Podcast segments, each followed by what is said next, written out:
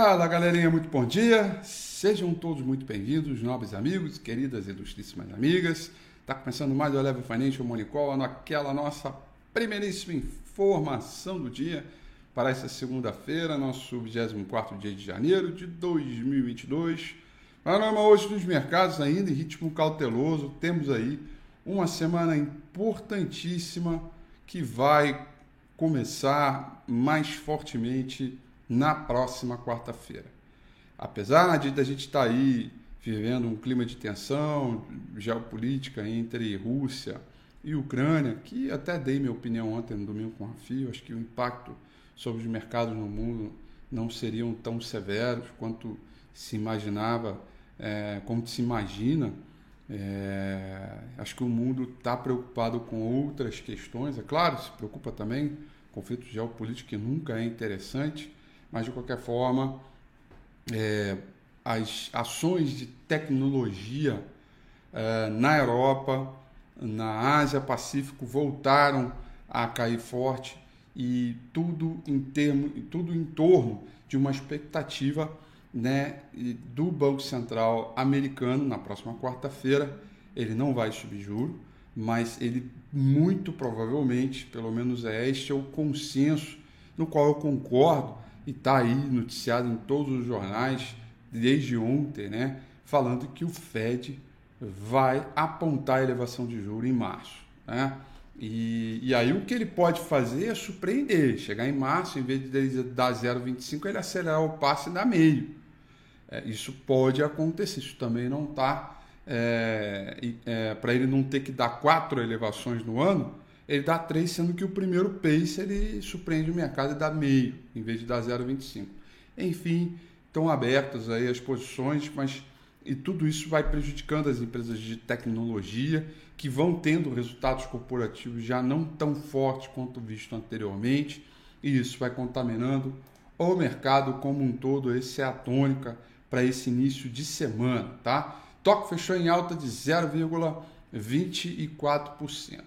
Hong Kong fechou em queda de 1,24% e o principal índice na China, o Shanghai Composite, com uma leve alta de 0,04%. Uh, as ações de tecnologia estão entre as maiores quedas na Eurostock 600 e caminha para a maior baixa em dois dias desde novembro.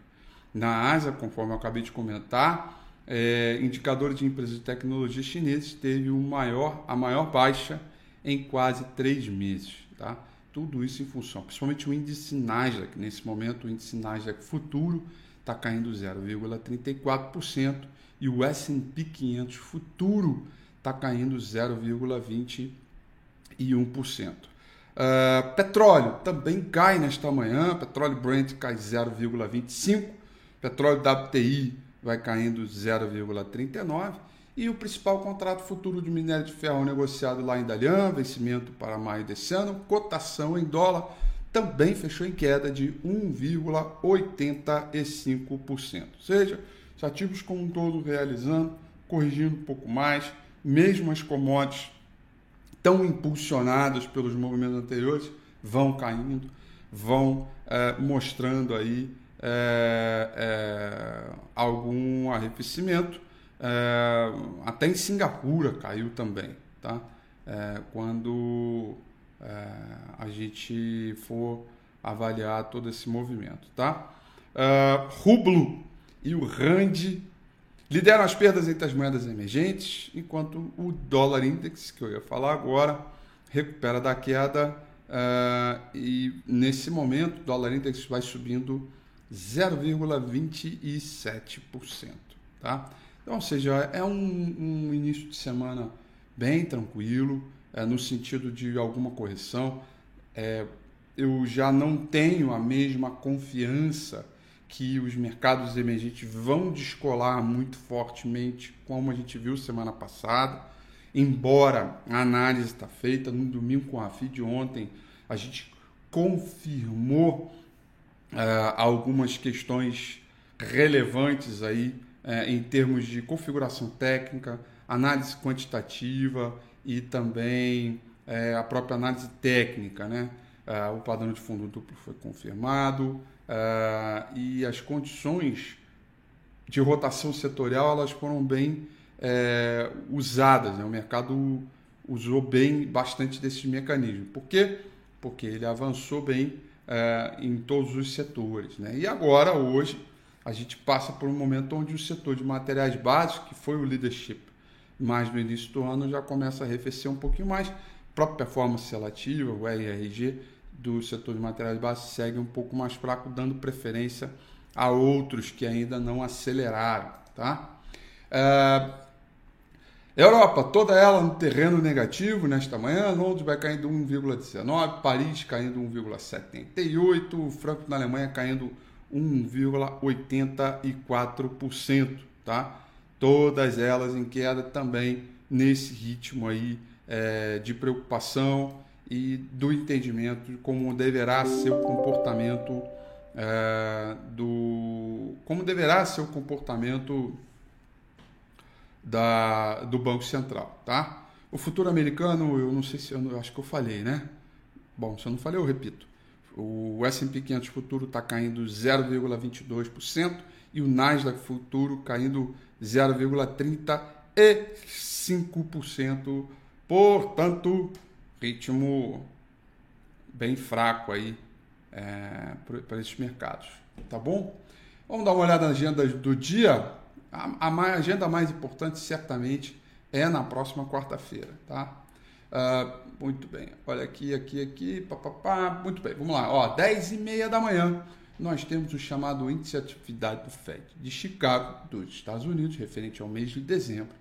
Depois, 15 para o meio-dia de hoje, nós teremos o PMI de manufatura medido pelo Marquite. Já os primeiros dados dessas primeiras quinzenas aí é, de janeiro para a gente entender aí como anda é, esse sentimento. Os PMIs têm caído e isso tem puxado as bolsas para baixo.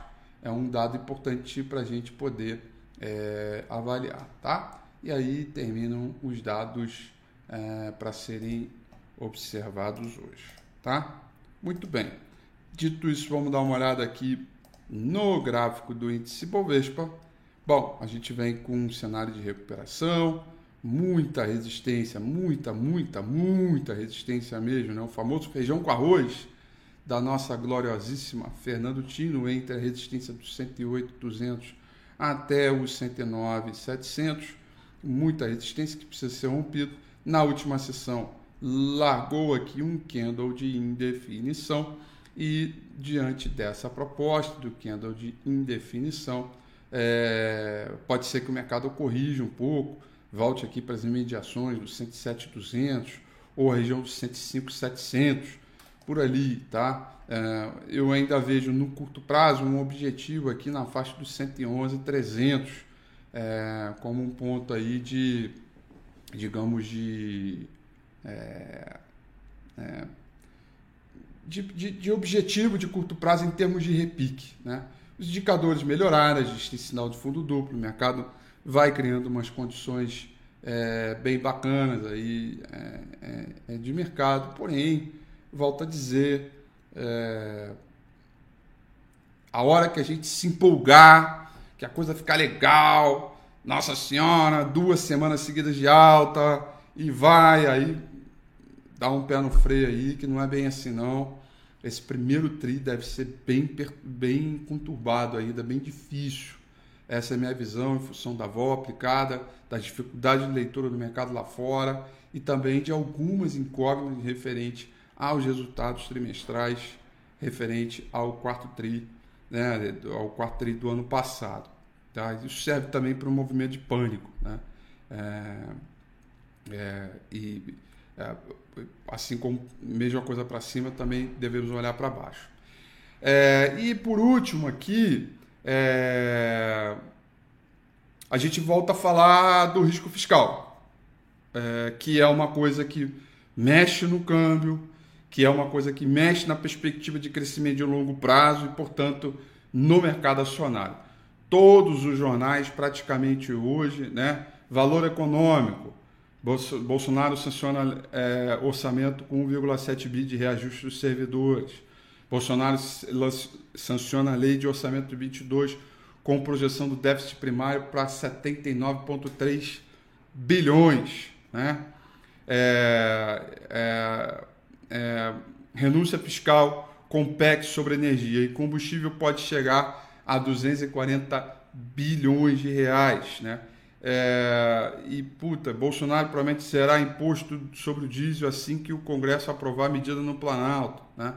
É, o governo já teme pico de inflação na campanha é, e vê saída em PEC de combustível.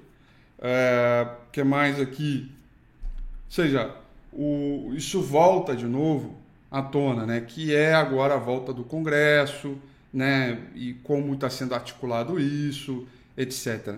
Uma renúncia fiscal agora, é, já de uma, uma um, um movimento de dificuldade, eu diria que está tentando lá dar seus golpes, seus tiros de misericórdia, para tentar salvar alguma coisa, etc é, um governo que perdeu e tem quase pouca ou quase nenhuma popularidade é, pelo registro das pesquisas, ele vai tentando, né? vai dando, vai, vai auxílio, auxílio Brasil, novo Bolsa Família, e vai tentando, vai tentando. Isso para a parte fiscal é ruim, isso desvaloriza a nossa moeda e cria dificuldade diante de um movimento onde o fluxo está indo para o mercado emergente. Né?